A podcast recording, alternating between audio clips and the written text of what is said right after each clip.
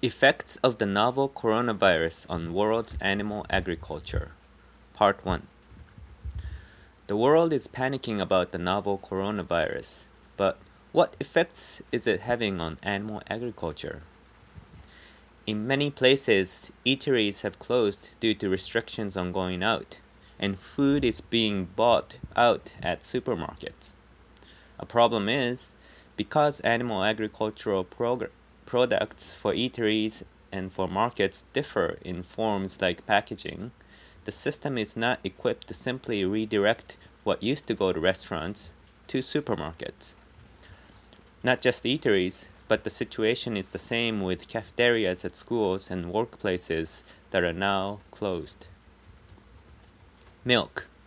Sold out at stores, but being dumped at dairy farms. All agricultural pro- products are affected, but the most perishable of livestock products, milk, seems to be taking the hardest hit. Milk requires refrigeration and must be sold fairly quick- quickly or processed into dairy products. It can't be simply frozen like meat. Because the demand from eateries plummeted, excess milk has nowhere to go and huge amounts of milk is being dumped at dairies across the United States and Canada. Today's dairy cows, who have been selectively bred, keep producing 10 to 20 times the natural amount of milk, so they must be milked. To reduce the production of milk, some farms are considering reducing their herds, so that could be a good thing for cows. However, other farms would not reduce their herds so as to be able to recover when the demand returns. With the demand for milk dropping in China too, the dairy industry and the government agencies work together to publish Chinese residents' milk and dairy products consumption guidelines, encouraging higher consumption of dairy products to strengthen the immunity against the novel coronavirus. They are claiming that dairy is beneficial for boosting immunity, especially for people def- deficient in protein. To back up this claim, the first paper they cite is research funded by a major dairy cooperative, Agropur, so the credibility is questionable. Moreover, even though about 85% of the Chinese people are lactose intolerant, the guidelines encourage such residents to consume lactose free dairy products and gradually take in lactose to develop tolerance.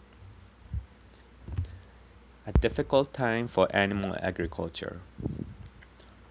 Due to reduced demand, futures prices for livestock products are dropping. For example, in the USA, compared to mid January when COVID 19 first broke out in China, the futures price for pork dropped by 40%, and those for beef and milk also dropped by about 30%.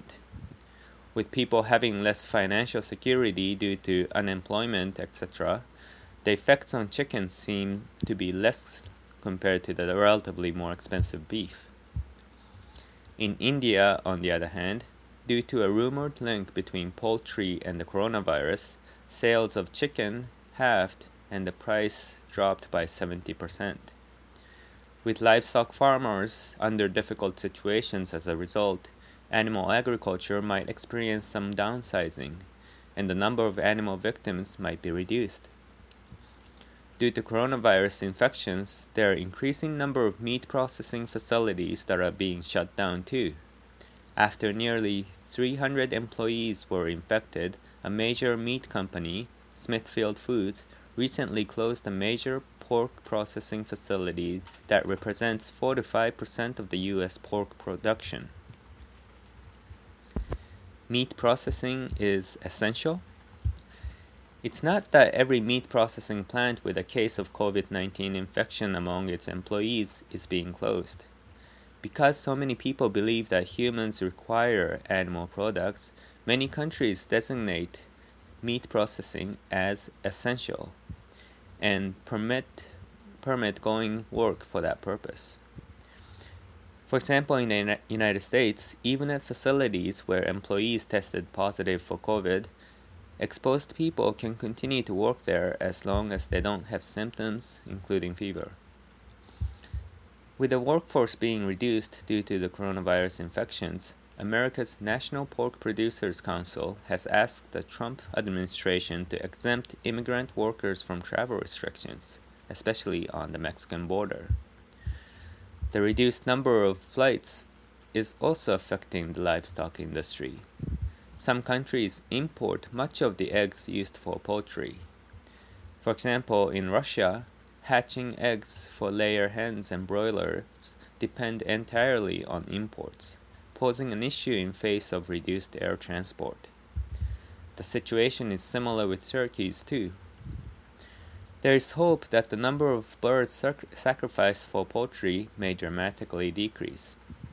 Because poultry operations around the world is at risk, the International Poultry Council is requesting assistance from the United Nations Food and Agriculture Organization, World Trade Organization, and the World Organization for Animal Health, or OIE. Meanwhile, Uganda's government has closed all the livestock markets across the country. Compared to the so called developed countries, this sounds like the most sensible response to the issue at hand. Drawing lessons from the world crisis, humans should re- reevaluate this unnecessary exploitation of ad- other animals called animal agriculture.